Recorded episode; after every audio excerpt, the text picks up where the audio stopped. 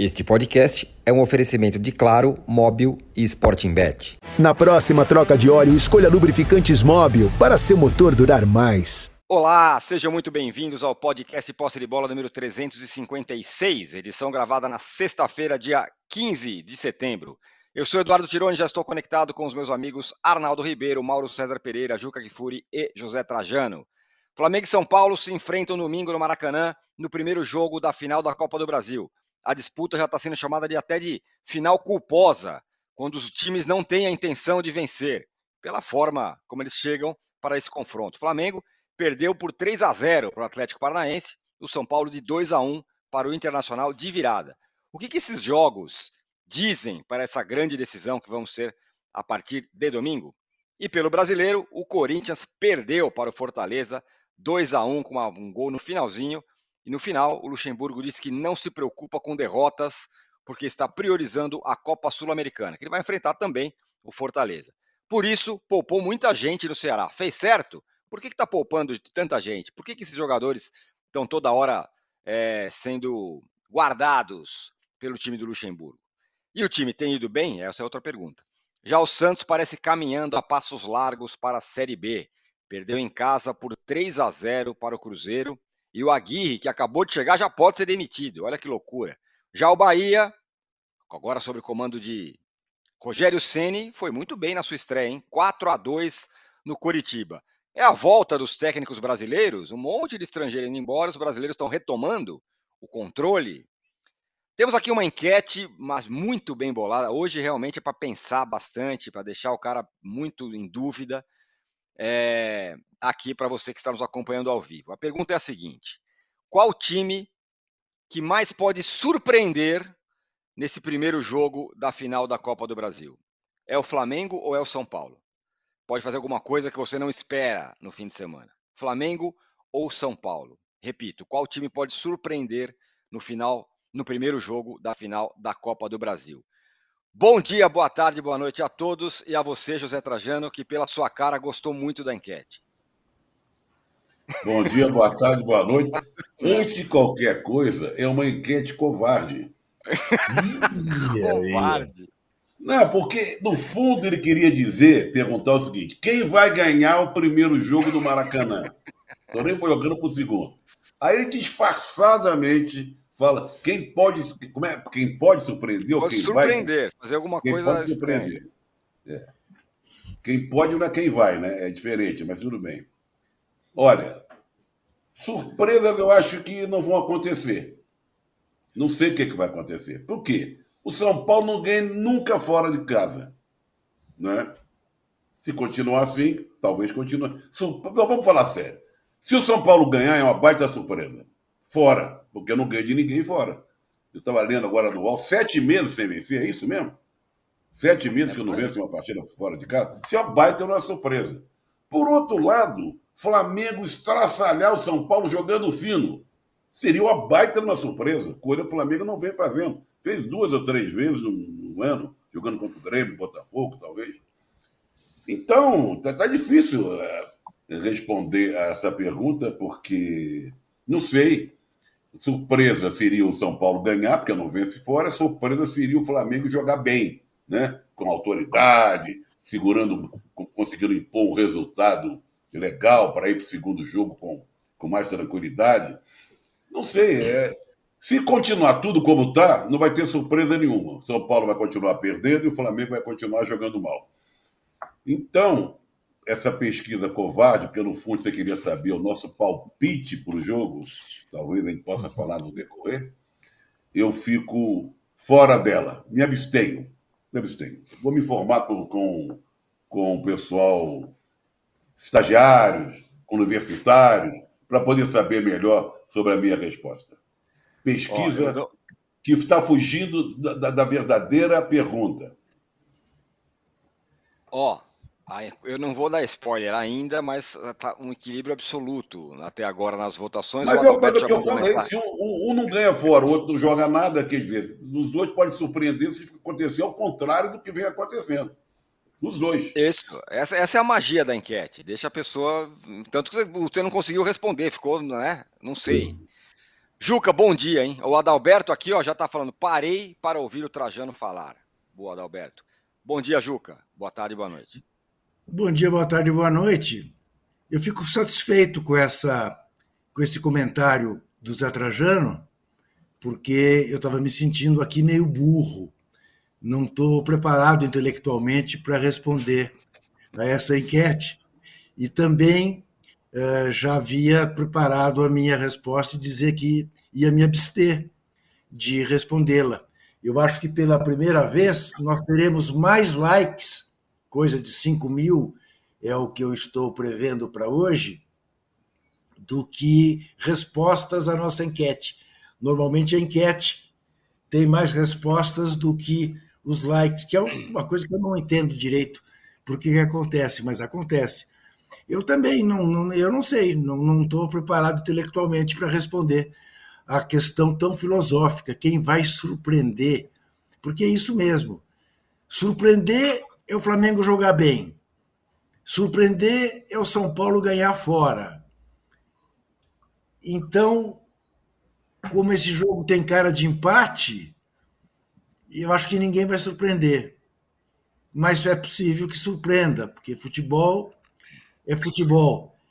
Então, olha, âncora, eu lamento, mas eu também não vou poder contribuir é, com essa enquete. Vou ficar quietinho. Eu, eu vou ver. Pelo contrário, é um sucesso absoluto. Baita fiasco. Ninguém respondeu a primeira rodada. Vamos esperar. Vamos esperar para ver. Olha o clima, olha o clima que essa, essa enquete está levando, hein? instaurando. Isso. É o clima da final. Vamos esperar, vamos esperar. Quem sabe, quem sabe o nosso eleitorado uh, resolva essa questão. Eu me considero incompetente para dar meu voto. Muito bem. Então, ó, mas ó, a galera tá votando, já tem mil votos aqui, tá? E o equilíbrio é, é, é incrível. A minha enquete muito bem bolada. O Mauro, o Flamengo perdeu de 3 a 0 com muitos erros do São Paulo, já conversamos bastante é, sobre isso. Mas domingo pode ser que ele faça uma, um mais ou menos o que fez contra o Botafogo, que foi um momento que o Flamengo funcionou ali. Também tem o negócio da, da votação ontem, né, que aconteceu do Flamengo nos bastidores. O Flamengo pode fazer qualquer coisa. Assim, é absolutamente imprevisível. Tudo é muito aleatório. São Paulo também, né? São Paulo é muito previsível fora de casa no brasileiro, mas até que ganhou, ganhou jogos fora de casa na Copa do Brasil, inclusive do Palmeiras, né? É, então, tem três vitórias fora de casa na Copa do Brasil, zero no Campeonato Brasileiro. Então, final muito aleatório, porque são dois times absolutamente malucos, né? Sem qualquer possibilidade de você ter uma ideia de como vão se comportar. Você pode ficar imaginando, mas é sempre um tiro no escuro. É, e ontem teve lá uma votação do Conselho Deliberativo e ficou decidido que o mandato do próximo presidente será exemplo que sempre foi, três anos com uma reeleição e não quatro anos sem reeleição, como se sugeria. Né? E aí havia muitas especulações de que poderiam tentar colocar mais um ano para o Mendim. Nada disso vai acontecer, foi unanimidade, vai ficar como, como, como está. O próximo presidente não pode ser o Landim, e ao ser eleito vai ficar três anos no poder, podendo ser, ser reeleito uma vez. E houve uma confusão, um tremendo confusão, que é, interrompeu o que seria a votação para definição é, sobre o veto à eleição de pessoas que têm cargos eletivos, né? deputado, vereador, presidente, prefeito, governador, o que for, senador, é, que não poderiam mais ser presidente ou vice-presidente do clube. Isso ficou em branco, e aí muita discussão, presença de ex-presidentes, é, essa é a parte política, e aí tem um outro aspecto da parte política que acho que é importante lembrar. O Flamengo clama por uma gestão de fato profissional, e, e assim, profissional, que eu digo é com gente realmente competente, é, mas vai continuar tendo um vice-presidente de futebol, ou seja, esse cargo que é político é um cargo eletivo, ele vai continuar existindo.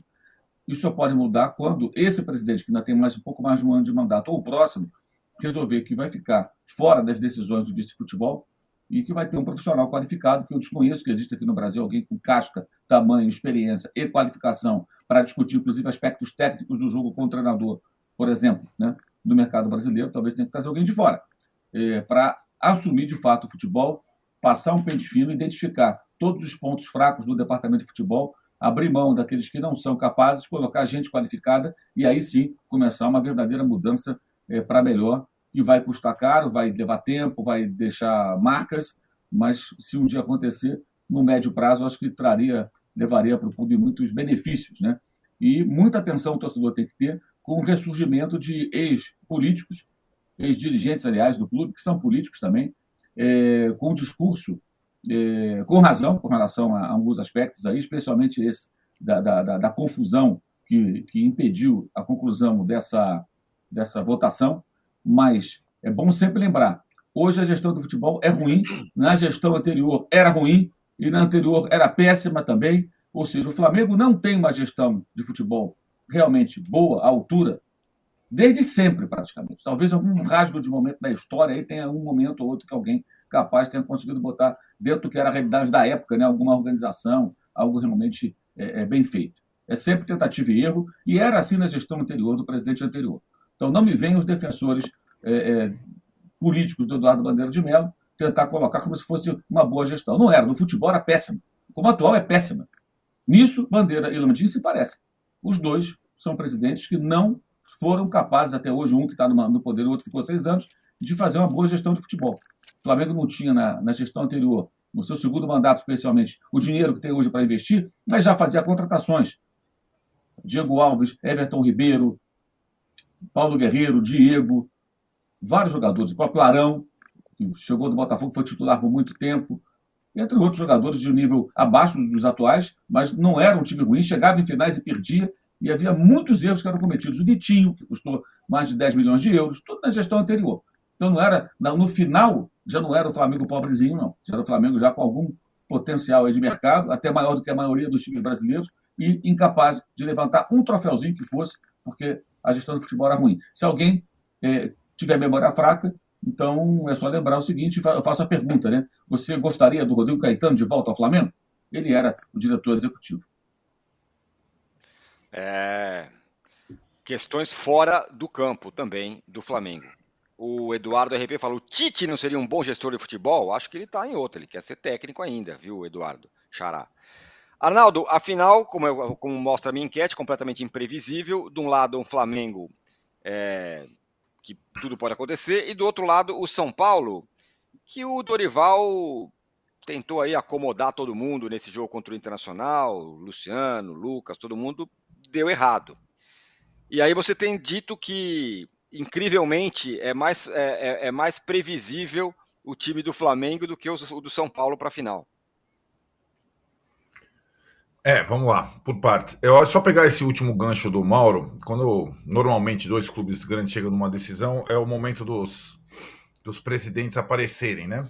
Então, teve essa situação da votação no Flamengo, estrategicamente marcada para esse momento.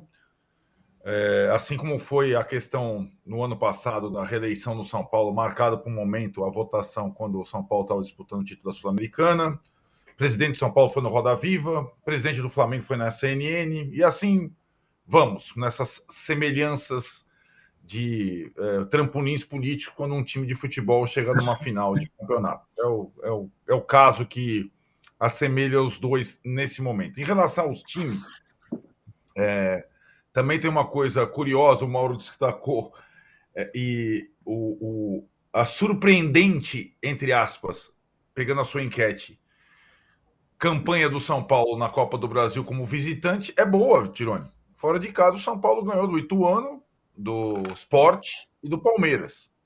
Não parece o São Paulo é, do ano todo. E o Flamengo da Copa do Brasil é mais surpreendente ainda. Ele é super estável.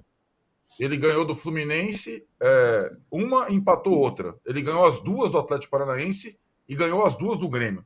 Então, se a gente recortar só a Copa do Brasil que é o título em disputa pelos dois, os dois têm é, melhores desempenhos do que no ano todo, até fugindo dessa da, da, da, peste que ambos carregam. O São Paulo de ser um time só caseiro e o Flamengo ser um time completamente irregular, imprevisível. Pro domingo, depois dos jogos da quarta-feira, é, que também tem as suas semelhanças e diferenças, o Flamengo não pôde testar um time eventualmente para decisão por conta dos desfalques, e o São Paulo testou um time para decisão, eu acho que o Flamengo tem mais certezas, o São Paulo, apesar de ser um cara completamente maluco e lunático, do que o Dorival para decisão. Por quê? Porque o São Paulo, depois do jogo desastroso contra o Atlético, falou muito, muito, muito, muitas vezes na partida que ele pega como exemplo a vitória sobre o Botafogo, né? Há, há poucos dias, com um time diferente, com um sistema diferente, e que ele disse ser o caminho para o Flamengo. Talvez não seja exatamente a escalação do jogo com o Botafogo, mas pelo que ele deu a entender, será muito parecido com o time que venceu o Botafogo lá no Engenhão, quebrando a invencibilidade.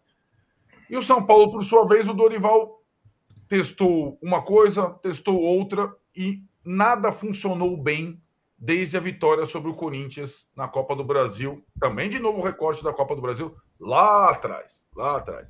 Naquele jogo não jogou o Luciano, jogou o Lucas. Foi a última vez que o time funcionou de fato. E ao tentar colocar Luciano e Lucas juntos contra a LDU não deu muito certo. São Paulo ganhou o jogo, mas perdeu nos pênaltis. E contra o Inter também não deu certo. Contra o Inter é, ficou de fora o Nestor. Contra a LDU ficou de fora o Wellington Rato. E o time do São Paulo não funcionou bem. Não é colocar todo mundo, Tirone, porque não está o Rames Rodrigues nessa, nessa roda toda.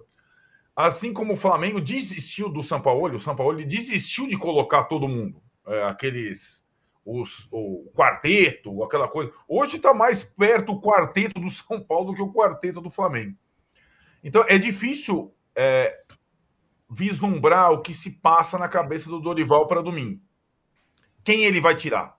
Quem ele vai é, preterir? Ainda mais com esse perfil de compor com todos os jogadores mais importantes e tudo mais que ele tem e mostrou, inclusive, no Flamengo, essa característica. E, e acho que para o São Paulo é, desafiar uma fase muito ruim de resultados, o time tem que jogar é, de uma forma mais parecida com aquela que jogava antes das contratações do Lucas e do Ramos Rodrigues. O que não quer dizer não utilizá-los. O Dorival, curiosamente, perdeu a mão em relação ao time, ao conjunto, depois que ele teve mais jogadores à disposição. Às vezes isso acontece. O Trajano, você quer que eu fale já sobre a enquete, que está um sucesso? É, pode falar, ou... dá, dá, uma parcialzinha, dá uma parcialzinha.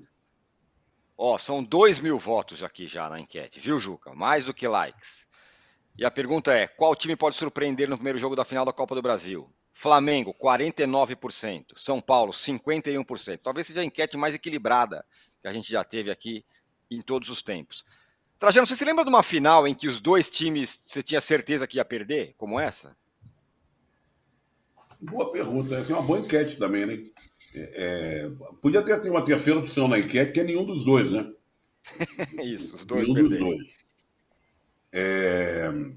Não, não lembro, não. Agora, eu estava pensando aqui, o, o São Paulo foi no monte de besteira, né? Tem um, relação, o relacionamento dele com os jogadores, com a imprensa, troca para lá e para cá. Mas eu vou dizer que ele troca toda hora o time. Qual técnico que não troca toda hora o time? O, o Arnaldo acabou de falar do Dorival. Quantas vezes o Dorival já mexeu no time do São Paulo? Aí fica até a pergunta: qual é, porque tem sempre alguém machucado, suspenso, está jogando uma contratação nova. Qual o time titular do São Paulo para o jogo de domingo, por exemplo? Não sabemos. Essa é a dúvida. Então, você sabe? Não sabe. Não é? Olha que vocês acompanham o São Paulo aí, para e passa, né? Então uhum. tem essa coisa, essa pecha de trocar toda hora.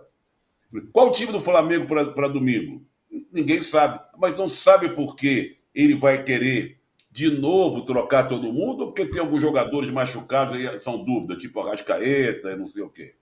Né? Então é. Olha, final é final e vice-versa, né? Então eu, eu, eu fico. que a gente espera, a gente que gosta de futebol, que acompanha, há, há uma ansiedade enorme no ar, porque afinal é legal, Maracanã, depois Morumbi, todos os ingressos caríssimos, um absurdo a venda desses ingressos.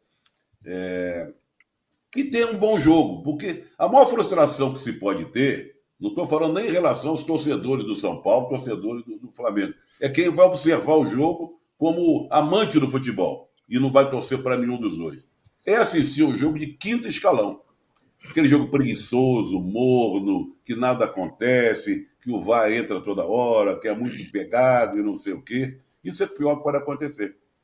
Então, é, é, é, própria atuação frustrante e ridícula do Flamengo contra o Atlético Paranaense e a derrota do São Paulo de virada lá para o Inter, eu acho que não interfere em nada. É outro jogo. É outro jogo. Tem nada a ver essas derrotas. E, aliás, não tem nada a ver tudo que aconteceu até agora. Tudo que aconteceu até agora, eu acho que não tem nada a ver com o que pode acontecer domingo no Maracanã.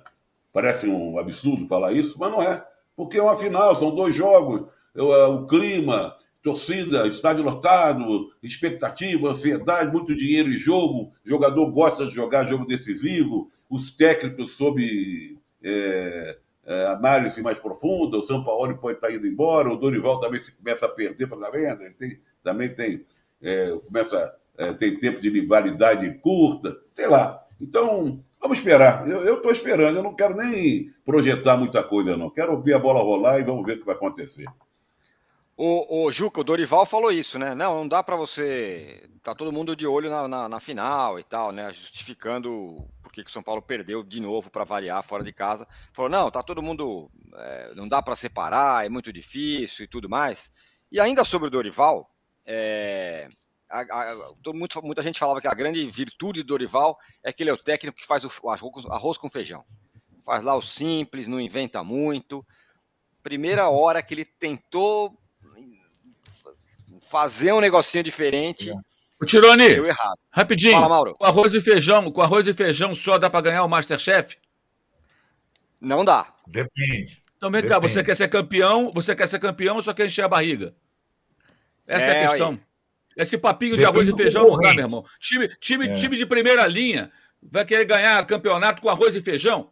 Arroz e feijão é delicioso, mas não é o bastante ser campeão do Masterchef. Aí, ó, esse Sabe? é um bom ponto. Eu, eu, acho essa conversa muito fiada com a de arroz com feijão. Técnico bom ganha bem para fazer trabalho bom, não para fazer arroz com feijão. Ele tem que saber fazer arroz com feijão bem e todos os outros pratos saborosíssimos, né? Pô, os caras ganham na casa dos três dígitos, meu irmão, para fazer arroz com uhum. feijão. aí é brincadeira, né? Esse papo aí é muito antigo, não cola, não, cara. Sabe? Eu estou falando Boa. isso não para você, não, para muita gente que defende isso. Sim, sim. Porque entendo, defende entendi. técnicos medíocres na acepção da palavra. Nem acho que seja o caso do Dorival, não. Acho que ele sabe fazer um bife bem temperado também, uma feijoadazinha, acho que ele deve saber preparar. Acho que ele não, não vai só no arroz com feijão, não. Aí, Juca, é, um bom, é uma boa conversa essa. Mas quando ele tentou gastronômica o... agora, conversa gastronômica. isso, isso. Mas quando ele o tentou Juca, fazer por exemplo, o, o Juca Kifuri, ah. o Juca, por exemplo, é especialista em kibe coalhada Isso. seca, essas coisas. Esse é o negócio. Então, é, o, São Paulo é, o São Paulo é realmente é, um time surpreendente, porque o São Paulo foi amassado pelo Inter no começo do jogo, depois equilibrou, passou a jogar melhor, criou três chances de gol, fez o gol de pênalti, tá bom, aquela bobagem do goleiro e tudo. Mas o São Paulo voltou para o segundo tempo, não é de um jeito de um time que faz arroz com feijão. Porque ele não foi exatamente um time trivial gastronomicamente. Ele foi mais como uva numa vinícola. Porque aí ele foi amassado durante todo o segundo tempo de uma maneira que parecia outro time. Outro time, um time pequeno contra um time grande o Inter fez o que bem entendeu do São Paulo. Ah, bom, porque o São Paulo tinha exagerado na dose dos atacantes, tinha posto mais água do que o feijão precisava? É, aparentemente sim. É curioso, né? Porque você tinha o Lucas Moura, você tinha o Luciano, você tinha o Caleri e você tinha o Rato. Desses quatro, certamente o Rato é o rato. Os outros três são gatos. O rato foi o melhor dos quatro. Uhum. Pelo menos na minha avaliação. Foi uhum. o melhor dos quatro. Então, conclusão: que eu tiraria fosse eu o treinador do São Paulo, com o que eu vi na cozinha do Beira Rio. Domingo eu jogo o rato. Os outros três vão pensar. Bom, Esse é claro, joga. É, é claro que eu não vou abrir mão do Lucas Moura, por todos os motivos. Mas eu também não posso fazer do Lucas Moura um jogador qualquer. Porque eu- o Lucas Moura, lá no Beira Rio, era um jogador qualquer. Não era o, o, o Homo Esquadra que você espera dele. Ele era mais um. Com, com esse jeito que o Dorival armou o time lá nas plagas gaúchas. Então é o rato e mais 10. Dá para ganhar do Flamengo, ainda sem o Dom Arrascaeta, o que tudo indica. É, O São Paulo tem feito jogos surpreendentes contra o Flamengo no Maracanã. Não é de hoje, né? Desde o Fernando Diniz, não foi assim? Fernando Diniz não estreou, não estreou lá com um surpreendente empate de 0 a 0? Isso, Então, foi. Então, acho que são essas as esperanças do São Paulino. Porque se o Flamengo acerta um bom jogo, tchau. Né? Tchau. Aliás, vou responder aquilo que o Zé Trajano provocou e que até agora ninguém respondeu. Eh, Eu considero o Flamengo favoritaço. Acho que o Flamengo sai do Maracanã campeão da Copa do Brasil.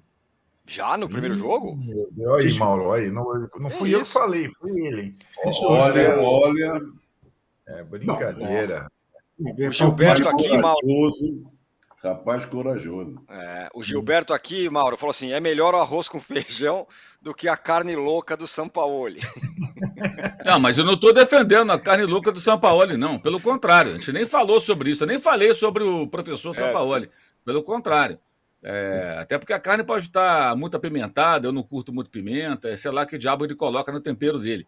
Vai entender. Agora, um detalhe: os últimos três jogos, quatro jogos no Maracanã, Flamengo e São Paulo, foi 5x1, 3x1, 1x0 Flamengo e 1x1. Né? Isso Essa- essa- esse- esses tempos aí de vitória do tempo do Diniz estão bem lá para trás já.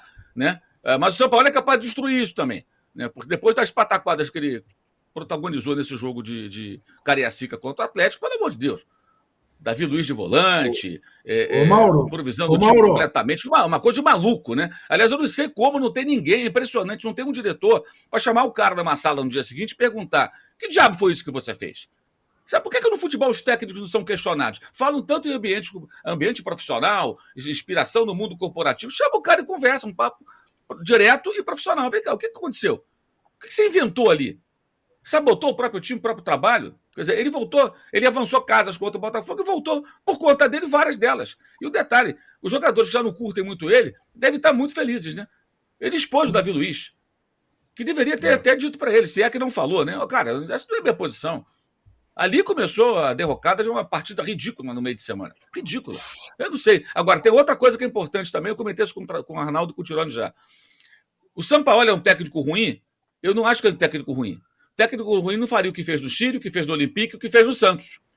Ele é um técnico que tem um temperamento, uma pessoa, um temperamento meio louco. Então, ele é, como diria o, o- o querido Silvio Lancelotti, ele é ciclotímico, né? Então, ele muda toda hora, você não sabe o que ele vai fazer.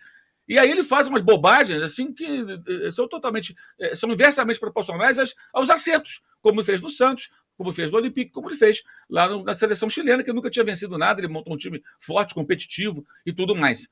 É, e em 2019, não vamos esquecer, muitos coleguinhas jornalistas, em votações do melhor do ano, disseram que o melhor do ano não foi o Jorge Jesus, que passou o rodo em todo mundo, que meteu cinco no time do Renato Gaúcho na semifinal de Libertadores, que ganhou o brasileiro com recorde de pontos, que ganhou a Libertadores, deu tudo, só não ganhou a Copa do Brasil, estava recém-chegado, pegando o bonde andando no meio da temporada, né? Ah, não, foi o melhor foi, foi o Sampaoli, porque tinha recursos menores e tudo mais. Muita gente defendeu essa tese. Agora é fácil falar que o cara é uma porcaria. Eu não acho que ele seja péssimo. Só acho que ele é meio louco. E essa loucura dele faz com que ele coloque o quê? Uma carne louca, apimentada, de sabor horroroso para a torcida do Flamengo. Precisa fazer a troca de óleo? Escolha os lubrificantes Móbil para seu motor durar mais. Alta tecnologia e garantia de qualidade para todos os tipos de veículos. Se tem movimento, tem Móbil. Você, âncora, na abertura, se referiu ao fato, perguntou se estamos diante de uma volta dos treinadores brasileiros em substituição aos treinadores Isso. estrangeiros, porque o Bahia abriu mão do dele, o Rogério Ceni estreou com uma belíssima vitória lá em Curitiba, tomando 1 a 0 de cara com um minuto e sendo capaz de virar para 4 a 2. Embora o Curitiba não seja a régua para medir ninguém. Como não é também uh, o Santos régua para medir ninguém, mas o Cruzeiro também trocou o seu estrangeiro pelo Zé Ricardo e se deu bem na Vila Belmiro 3 a 0. São Paulo correndo risco, né? o Aguirre correndo risco. Os brasileiros estão de volta. Eu pergunto, e em relação a técnicos marcianos como Vanderlei Luxemburgo, é, entra nessa conta? Porque realmente o Luxemburgo está vivendo uma realidade paralela. A entrevista dele ontem foi alguma coisa de realmente de alguém que está vivendo em realidade paralela. Como tem um bando de gente aí pelo Brasil afora vivendo realidade paralela, o nosso professor está também. Ele está satisfeito, ele está é, convencido de que ele não é maluco e de que ele está fazendo tudo certo, que ele poupou seis jogadores porque pode, né? Esse é o raciocínio dele. Ele agora mira para baixo, ele dizia que ia mirar para cima para Libertadores, para a vaga do Corinthians na Libertadores pelo Brasileirão. Agora ele, ele num ato falho, confessou estar mirando para baixo ao, fazer referência ao Santos. O Santos também não ganhou, então a diferença permanece cinco pontos. Quer dizer, então o cálculo dele é para baixo, não é para cima. E eu queria saber disso. Se entre os estrangeiros a gente bota o Luxemburgo ou não se Marciano não é estrangeiro. Essa é a minha. Talvez fosse a melhor enquete. Será, Boa. Luciano? Será Luxemburgo um ET? A gente vai falar já já do Corinthians. Mas olha, só, só um detalhe. Fala, fala, eu, gostei. A, a, frase do dia é a frase do Juca falando do time sendo amassado pelo outro. É uma uva no vinhedo. Olha que coisa poética. O time é, que é amassado isso. pelo outro é uma uva no vinhedo. Gostei. É bonito, bonito, bonito. A gente vai falar já já. Vinho, Você sabe ah. que o vinho gaúcho é de belíssima qualidade. Ali o vinho da Serra Gaúcha tem vinhos em Caxias do Sul que são de primeiríssima ordem. Isso. Teve uma vez que o Felipe. O, o Ancoras. Ele pisando na, no, no, na uva lá. Fala. É, é só para não deixar passar, né, nesses embates aí, técnicos brasileiros e estrangeiros. Ontem o Pedro Caixinha, né, é, Nossa, colocou cara. na caixinha o Renato Gaúcho, né? Bem, o Caixinha. lá do Red Bull Bragantino, né? Verdade. O Pedro Caixinha passou ali fácil pelo time do Renato e a entrevista do Renato, olha, eu acho que só perde para do só perde para do Vanderlei. É, é, assim, é inacreditável como até hoje o Renato dá entrevistas após resultados ruins das suas equipes, no caso hoje o Grêmio, é, como se ele não tivesse nada com aquilo. Não, nós alertamos que o time deles era muito forte e competitivo. tá bom. Precisa alertar que o Bragantino em casa é forte e competitivo. Pô, palmas, palmas. Eles nem o sabiam. Peraí, tem que treinar o time, preparar o time. Se o time vai mal, você também tem culpa, né? E aí ele fala como se ele não tivesse. Ele fala como se ele fosse o comentarista do jogo. E não o técnico que escala, que faz as escolhas, que define o esquema tático. Cara, que loucura isso. Que loucura. aliás, aliás, nós estamos falando. Segunda-feira tem um confronto dos dois, né? Segunda-feira. Isso, o, Corinthians e Corinthians isso, e isso. Luxemburgo, Luxemburgo e Renato.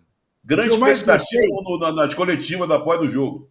O que eu mais gostei do Renato foi o seguinte: não, veja bem, uh, tivemos uma série de jogadores que vieram dos jogos uh, da, das eliminatórias, e isso não é desculpa. Mas, claro, longe de mim da desculpa. Depois não pudemos treinar por causa do gramado encharcado, está chovendo muito, infelizmente, um drama vivido no Rio Grande do Sul. Não pudemos treinar, não, não, isso também não é desculpa. O que nos faltou foi competir. Ora, meu Deus, como é que um treinador arma um time que não compete fora de casa contra o Bragantino? É, é, é curiosíssimo. E ele só deu desculpas dizendo que não estava dando desculpa.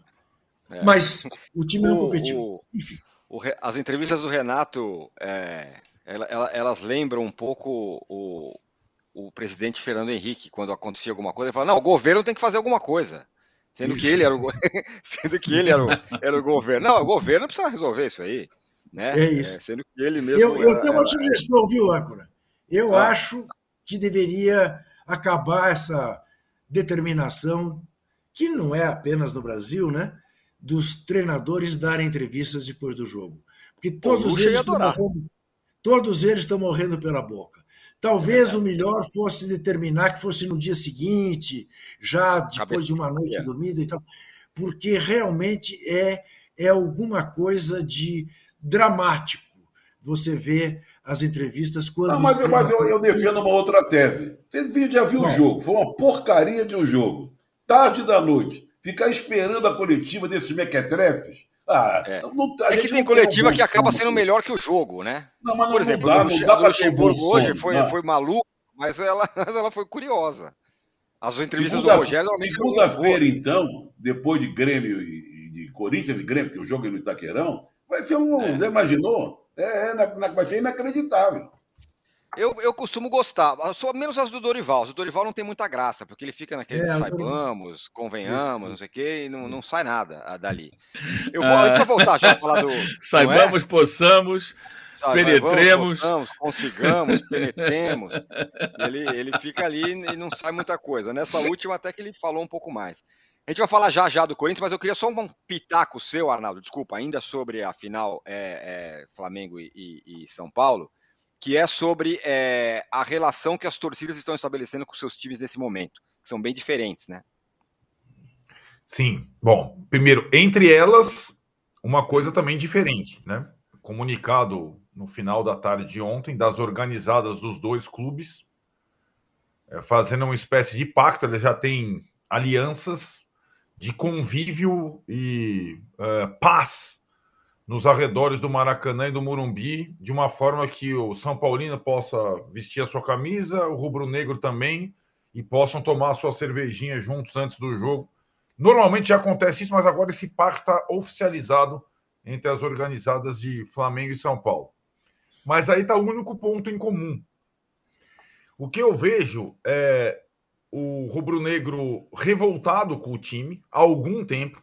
Né? As manifestações, não só no Rio, como em Cariacica, o time sem vergonha é, e tal, e aquela coisa, e a, o inconformismo, a revolta mesmo, por, por tudo que está acontecendo é, com um time que tem muitos jogadores bons, mas não consegue ser regular, e esse ano perdeu muita coisa já.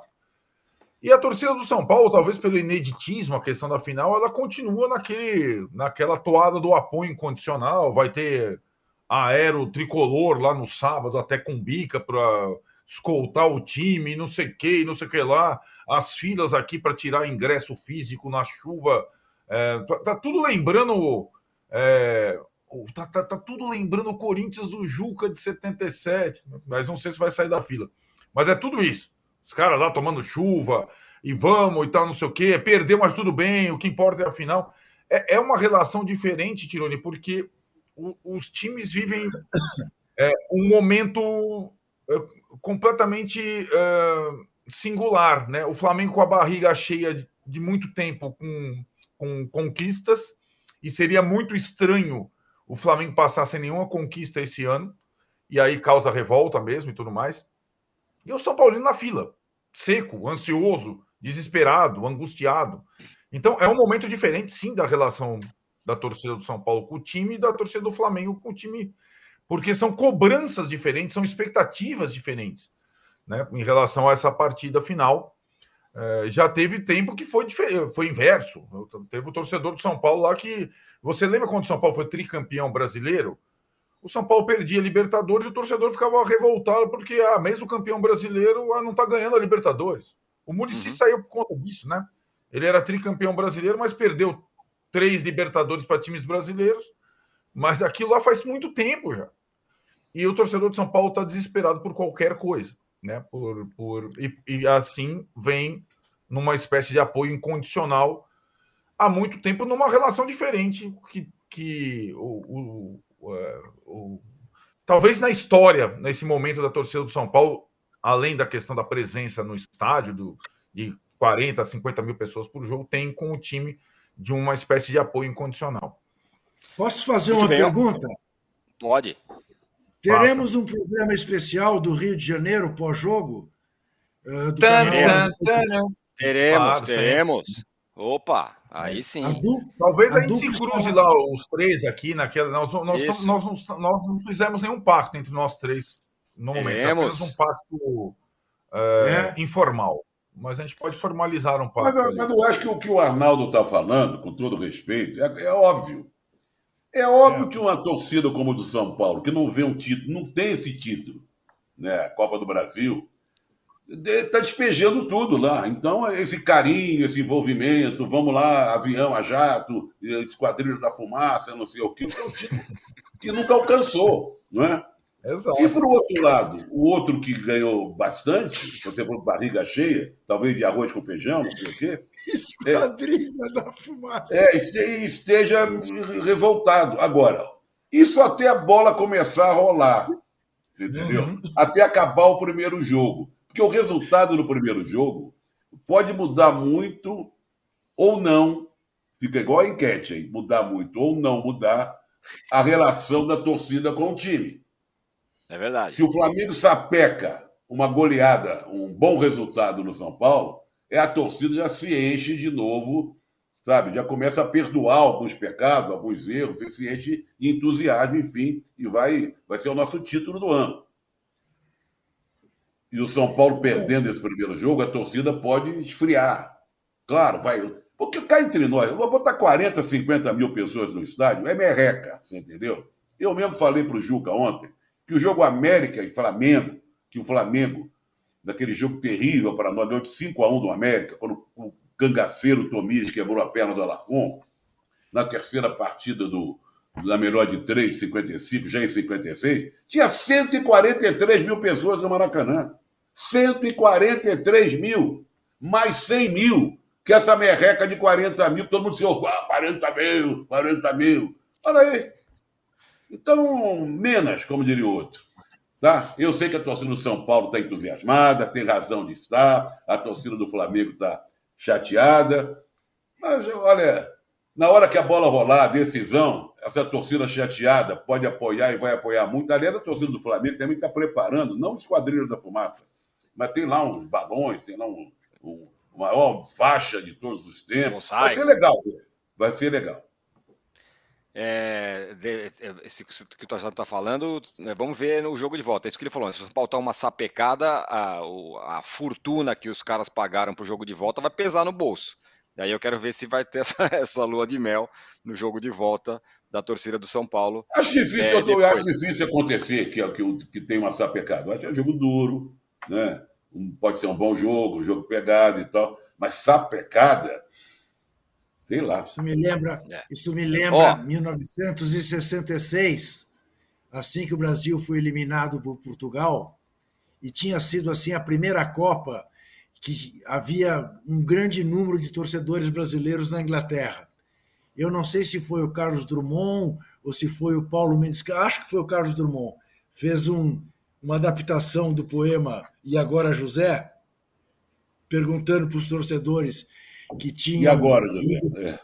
Que tinham pagado os olhos da cara, em prestação e tudo mais, para ir para a Inglaterra. E agora, José, você vai pagar 12 prestações. É, é isso. É triste, é triste, é, é triste. Duro, é Mas é, o torcedor corre esse risco, né? Torcedor do Agora, Corinthians que ficou Capão ficou feliz, pagando é. prestação. Já o do Santos, que tomou de 4 do Barcelona, não achou graça nenhuma. O que está muito feliz aqui é a nossa enquete, Trajano. Um, um, um, um, equilíbrio absoluto, sucesso total, quase 4 mil votos já. Qual time pode surpreender no primeiro jogo da final da Copa do Brasil? Flamengo, 49%. São Paulo, 51%. Acho que é um dos maiores. Não mudou nada. Não mudou Likes, nada. Dois, eh, não mudou nada. Likes, 2.600. Queremos chegar em 5 mil. Mas aí, Juca, você estava falando do Luxemburgo. Perdeu ontem na última bola para o Fortaleza, mas o Luxemburgo deixou claro não me preocupa as derrotas.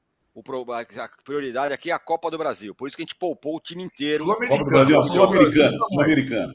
Sul-americano. Sul-americano, sul-americano. Claro, não mais, não. claro sul-americano. Olha, o, o Âmbora, o Corinthians perdeu com todos os méritos. Porque o Corinthians é, o Corinthians está levando a sério aquela coisa, né? que o medo de perder tira a vontade de ganhar. Então ele entrou para não perder. E o Fortaleza entrou para ganhar. O Corinthians entra para não perder e perde. O Fortaleza entra sem medo de perder e ganha. Ganhou só de 2 a 1 um na Bacia das Almas, porque o futebol tem todas essas circunstâncias. O Puquetino acertou uma, uma bola no travessão do Cássio, da marca do pênalti, que até agora a trave do Castelão está balançando. E diga-se de passagem, no bom gramado do Castelão, viva! Aleluia! Gramado do Castelão estava em perfeitas condições. O Fortaleza jogou muito mais do que o Corinthians, fez por merecer a vitória amplamente, perdeu dois jogadores e esse deve ser, essa deve ser a preocupação do Fortaleza, do Voivoda, porque perdeu o seu artilheiro e perdeu o Marinho com lesões musculares. Então, é, é, é de se preocupar.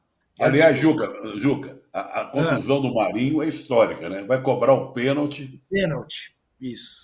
Não é? E sofre uma, um, um estiramento, sei lá o quê, um muscular, de, coisa de doido. Tanto que, ele, tanto que ele quis tirar do Cássio, né, Zé? O Cássio é. deve assustar mesmo, aquele tamanhão dele.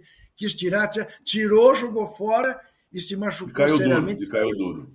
Saiu aos prantos. Aí saiu aos prantos. Quem entra no lugar dele? O imortal Pikachu. E o que, o Pikachu faz? Faz o gol da vitória. Em cima de quem? Vocês já prestaram atenção? Eu tenho sido cuidadoso, eu tenho sido cuidadoso essa altura do campeonato de falar de profissionais sem desrespeitá-los. Mas vocês já prestaram atenção no Matheus Bidu? Adivinha o que acontece com o Bidu? Uh, gol do Marinho anulado, uma lástima, porque foi um gol lindíssimo um, um, um, lançamento desse Caio Alexandre que joga uma barbaridade. Um lançamento de Gerson, de Didi, do meio de campo, no bico da área direita, uh, nas costas do Bidu. Aí o Bidu faz um pênalti infantil no Marinho. O Marinho perde o pênalti. O Corinthians está salvo. Ia, buscar, ia trazer o ponto que foi buscar. Aí, bola cruzada na área o Bidu fica procurando a bola que está nas costas dele. O Pikachu pega e faz o gol. O Bidu não pode, quer dizer, é claro que ele pode, tanto ele pode que ele está jogando, profissional do Corinthians. Mas é, é, um, é, um, é um escândalo o Bidu jogar no Corinthians. Agora, o que esperar do Corinthians? Ah, não, jogou sem o Renato Augusto, jogou sem o Fagner. O Fagner tem feito falta para o Corinthians? Não. Ah, jogou sem o Fábio Santos. O Fábio Santos tem feito falta para o Corinthians? Não. Ah, jogou sem o Lucas Veríssimo. É um belo zagueiro. Mas chegou anteontem. Não vai me dizer que ele faz uma grande diferença. Ah, o Maicon estava suspenso. O Maicon? Qual Maicon? Esse que tem jogado também não faz tanta. O problema do Corinthians é que jogou sem o Renato Augusto. E o Renato Augusto não joga. Se o Renato Augusto não joga depois de quase 15 dias de data FIFA, quando que ele vai jogar? Sendo é, que ele é, não jogou contra o Palmeiras já, né? Sim. Não, é, já não tinha jogado. É, ele está em pré-temporada, de novo. Para quê? Para um jogo de Itaquera? E depois vai descansar, o segundo jogo, eventualmente, ele já não faz? Então, esperar o quê do Corinthians? Na pré-estreia da Copa Sul-Americana, ganhou o melhor e ganhou quem é favorito para chegar à final, que é o Fortaleza. Eu até escrevi, até escrevi brincando, brincando falando sério, que o Vanderlei Luxemburgo se deu mal no Real Madrid porque não falava espanhol. Pois ontem o Voivoda falando portunhol, pôs ele no bolso. É. Eu queria aproveitar para. Você está tá falando do Bidu, que é um jovem, né? Aliás, você falou que o Fábio Santos não faz falta, faz sim, porque ele jogaria no lugar do Bidu, né? É. Não é? é, é para louvar o tipo de jogador, que eu acho que é o representante de um jogador brasileiro, assim, aquele que não é craque, que não é, sabe, não, não é valorizado, não será o quê, mas tem uma alma, um espírito, um negócio que, que me comove. É o Pikachu. Ah, sem dúvida. Eu sou fã Sabe, do Pikachu. ele, ele é representante de um, jogador da- do, do- do profissional brasileiro, que não é craque, que não joga, tem uma carreira meio estranha, não sei o quê, papá. Mas ele resolve muitas vezes. O gol dele ontem foi belíssimo. Né? Belíssimo. Salve o Pikachu, salve os Pikachus do futebol brasileiro, que muitas isso. vezes nos ajudam, né? O Pikachu Eu- é aquele entre- cara que, é aquele faz tudo, né? Sabe aquele cara É. que, pô, precisa consertar um negócio aqui na minha casa. Chama lá o É, fulano. é, é. O- Né? eu- eu- eu- entre as heresias que eu já cometi na vida, eu defendi uma vez a, a convocação de Pikachu para a seleção brasileira. Pô, mas tá na hora. que isso? Tá na hora. Não, o Pikachu joga em todas as posições. Se precisar do Pikachu, ele faz. Faz tudo. Ah. É isso. Ô, Mauro, você falou, e eu achei muito legal, é, sobre o Corinthians, que eu, porque eu falei pra você, pô, uma hora a sorte do Corinthians ia mudar, né? Porque é 10 bolas na trave, aí passa pelo Estudiantes, aí ontem também tomou bola na trave, não tomava o gol tal. O Corinthians estava meio fiado ali, amarrado na, na, na, na sua sorte. Esse negócio mudou um pouco ontem, tomou o gol no final. E você vinha falando que é bom que seja assim, né? Porque seria muito ruim pro Corinthians achar que o futebol é isso aí. É claro que perder é péssimo, mas é, existe um outro aspecto que eu acho que é importante, né? Não deixar esses resultados que, vem, ficam maquiando a realidade, se eles ah, acontecerem mais vezes, isso pode- a queda pode ser mais perigosa ainda, né? É, que eu quero dizer com isso? O Corinthians não jogou bem contra o News e avançou. Foi amassado pelos Estudiantes num jogo totalmente maluco, incrível, avançou na Sul-Americana. Contra o São Paulo também foi totalmente dominado, tomou 2 a 0 era para ter tomado mais. No final, criou duas, três jogadas ali, se faz um gol e ia para os pênaltis. E aí ainda teve o discursinho no final, não, ainda tentamos ali, teve alguma chance. Ou seja, se a sorte bater na porta e a- o Corinthians abrir a porta ela entrar toda hora, convenhamos, né? É, até a hora que não vai bater mais. E aí o risco é perder para Fortaleza, não chegar à final da Sul-Americana, já está fora da Copa do Brasil, e entrar na zona de rebaixamento, né? em meio a vários problemas internos. Então, mas me parece que o torcedor está muito ligado nisso, não está embarcando nessa onda, não. A reação da maioria, me pareceu, após o jogo lá em La Plata, acho que evidencia isso. A torcida do Corinthians não está caindo nessa conversinha fiada, não. O Trajano, fala, você ia falar alguma coisa, Juca? Não? Trajano, quem parece rumando forte ali para rumo a indo para a Série B é o Santos, né? Tomou de 3 a 0 do Cruzeiro, é, num jogo que imaginava que podia ser, sei lá. A torcida dessa vez apoiou até antes do jogo, fez festa lá na entrada da Vila. Tomou de 3 a 0. Já está ameaçado o Aguirre, que chegou ontem aí como treinador. É, é- é, o Santos, que sempre foi um time que para mim é, é diferente de todos os outros, é, vive uma situação terrível dessa no ano seguinte à morte do Pelé, né? Você pega- se você pegar a tabela, dá uma olhada na tabela do campeonato aí na- lá embaixo, no dos times que estão lutando para não cair. É. O Santos tem jogo a mais. Tem time com Pois é. dois jogos a menos do que o Santos. Isso, Vasco, Vasco, e o América. Vasco e América. Por isso, Todos eles, na verdade. Todos eles têm jogos a menos que o Santos. Que a situação do Santos é muito pior do que a gente imagina. Quem olhar com, com atenção a tabela lá embaixo, quem está ameaçado. Não coloca. Olha, já trocou de técnico, a Vila já fechou, já reabriu, não sei o quê. Ah, O time é muito ruim. Infelizmente, eu acho que está arrumando para o rebaixamento, coisa que seria uma coisa inédita na, na história do Santos mas eu não vejo assim como reagir, o espírito de reação. O que, que vai acontecer? Né? Nada, não tem, não tem ninguém. Não, não, é aquele time. Ah, o Renato Augusto dele está machucado e vai voltar, aí vai ajudar. Né? O, não, nada, não, não tem. Não, não sabe onde agarrar essa reação. O Aguirre vai cair. Mais um jogo. A saída do Falcão foi uma coisa melancólica, horrorosa, triste, como o gerente também não estava dando certo. Já trocou várias vezes de técnico, já trocou de uniforme. Olha, não, não, infelizmente, infelizmente. De nome e Aliás, televisão. Aliás, hein, Zé? O, Ah. silêncio do, o silêncio do Falcão continua fazendo. Sim, sim, o silêncio, é, silêncio é, é, já diz tudo, quase, praticamente. Então, nessa luta, o Curitiba é, é candidatíssimo, porque eu vi o jogo ontem contra o Bahia. Aliás, o goleiro do Curitiba ontem entrou para a história, porque foi uma coisa. Eu fiquei com pena do rapaz, porque não- ele não tem condição de ser profissional. Ele falhou praticamente em todos os gols do Bahia. Né? Mas a situação do Santos, eu não, eu não, eu não vejo luz no fim do túnel, não, infelizmente. Vai ser uma luta. Porque o Curitiba já é. Eu acho que o América Mineiro também é candidatíssimo.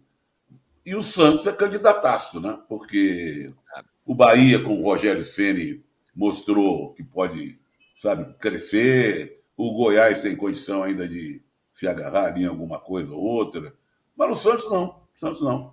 E, e no campeonato, você falou que o Pelé morreu. No, o Pelé morreu no, no final do ano passado, né? E esse Isso. campeonato é o campeonato. A, a, a televisão sempre, no é. minuto 10, né? Isso, isso. Homenageia o Pelé. O Pelé está sendo homenageado por um campeonato que pode ver o Santos cair para a segunda divisão. É, é realmente é um negócio. O Alisson fala assim: a análise do Trajano sobre a enquete do âncora deveria vir no final do programa, para não dar spoiler. Vamos pensar nisso, boa ideia. Flamengo Mas você acha que vou, eles querem que eu me segure um programa todo durante uma hora? Impossível. Imagina, o dedinho, no, dedinho do pé assim, você entendeu? Roendo, rangendo os dentes, esperando chegar ao fim para detonar a enquete. O, o Diogo Maris fala, Juca, o Lucha prepara suas refeições poupando camarão e servindo sardinha? Pois é, né? O time tá poupando é, só pode ali. ser isso. Só pode não, mas Camarão, pera, Camarão teve lá durante a intervenção do Rio de Janeiro. Tinha teve, aí teve, pô. Aliás, ficava caro, hein? camarões, camarão. camarões e coletes. É, rapaz. Juca, é, você vai entregar Sim. o gatão e o ratão, mas antes eu tenho um recadinho aqui para todos vocês aqui, todos que estão nos, nos acompanhando, porque já está disponível no Wallplay o documentário O Palmeiras da Virada, da reconstrução até os títulos com o Abel, que é exclusivo aqui do Wallplay, que narra os bastidores e os momentos marcantes conquistados até aqui, é, com oito títulos em três anos pelo Palmeiras nos últimos tempos. Vamos ver um trechinho aí rapidinho. Eu diria que o Palmeiras é um, é um clube conservador e ao mesmo tempo muito inovador. Mas se você olhava para o campo, cara, era muito difícil imaginar que o Palmeiras ia fazer uma virada mesmo. Quando eu cheguei, o Palmeiras não tinha o estádio ainda. E o CT basicamente era o vestiário, 8 mil sócios, e estava na segunda divisão. Em 2015 começa essa nova era. E hoje os caras ligam, né, para jogar no Palmeiras. O Mike vai no fundo, rola a bola para trás, o Veiga faz o gol. Do jeito que ele treinou. O plano, ele tinha 40 dias antes. Dá até medo, até assusta quando ele fala isso. Juntos, ok? Nós somos fortes como equipa. Você está ligado que a gente está numa final de Libertadores, né? A gente falou assim. Lembro que a primeira Libertadores pra gente foi muito, muito difícil emocionalmente, porque era aquela pressão, 20 anos que não ganha.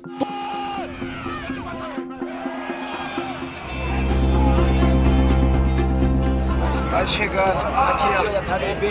Tá levando junto. Bebezinho. Palmeiras da Virada.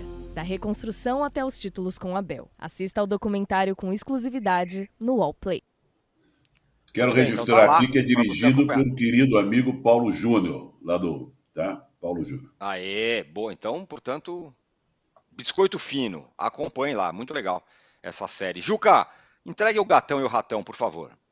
Então, com o Gatão de Ouro é com imenso orgulho que eu entrego a Pikachu. 31 Boa. anos, coringaço, joga onde quer que seja.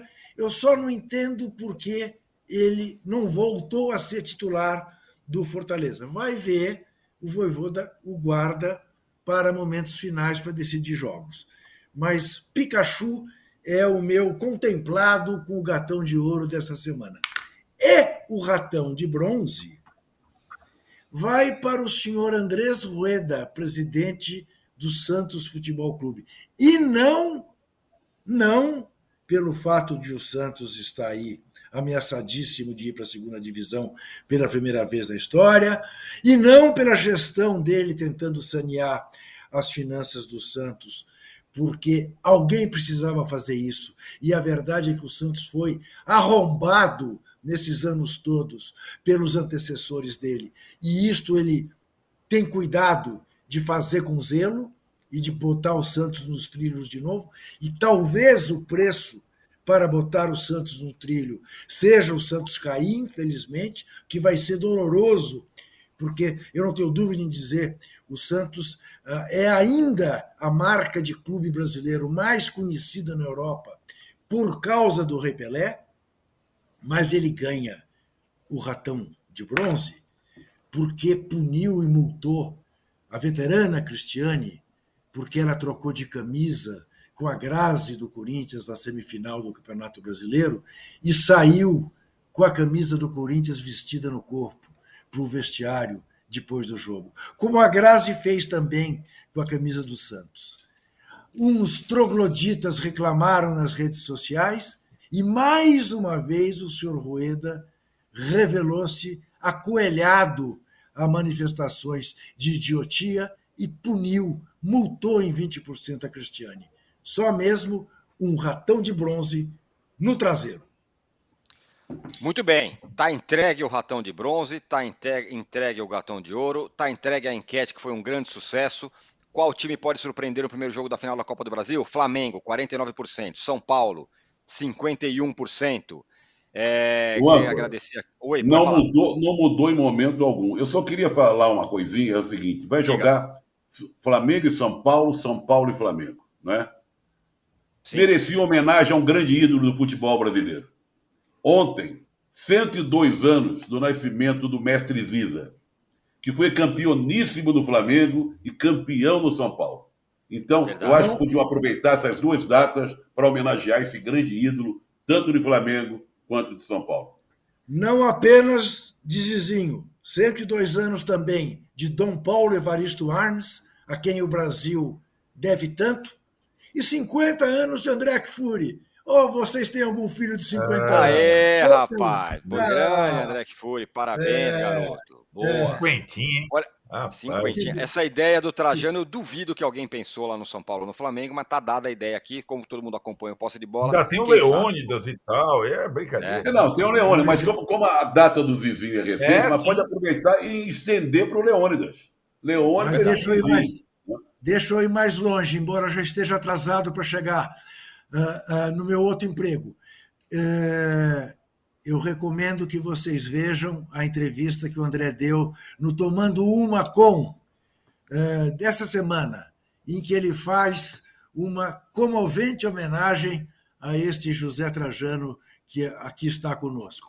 Lembrando fiquei emocionado, fiquei emocionado, entrei em contato com ele ontem agradecendo ah, pela não. entrevista que me deixou comovido. Muito Boa. bem, vale a pena ver.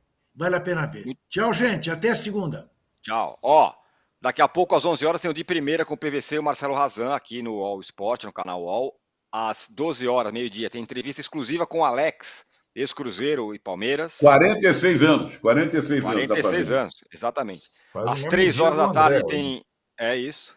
Às 3 horas da tarde tem o Jogo Certo com o Rafael Bellatini. E às 18 horas eu volto com o Fim de Papo. E a gente volta segunda-feira com posse de bola em terras cariocas, hein? Preparem-se. Valeu, tchau.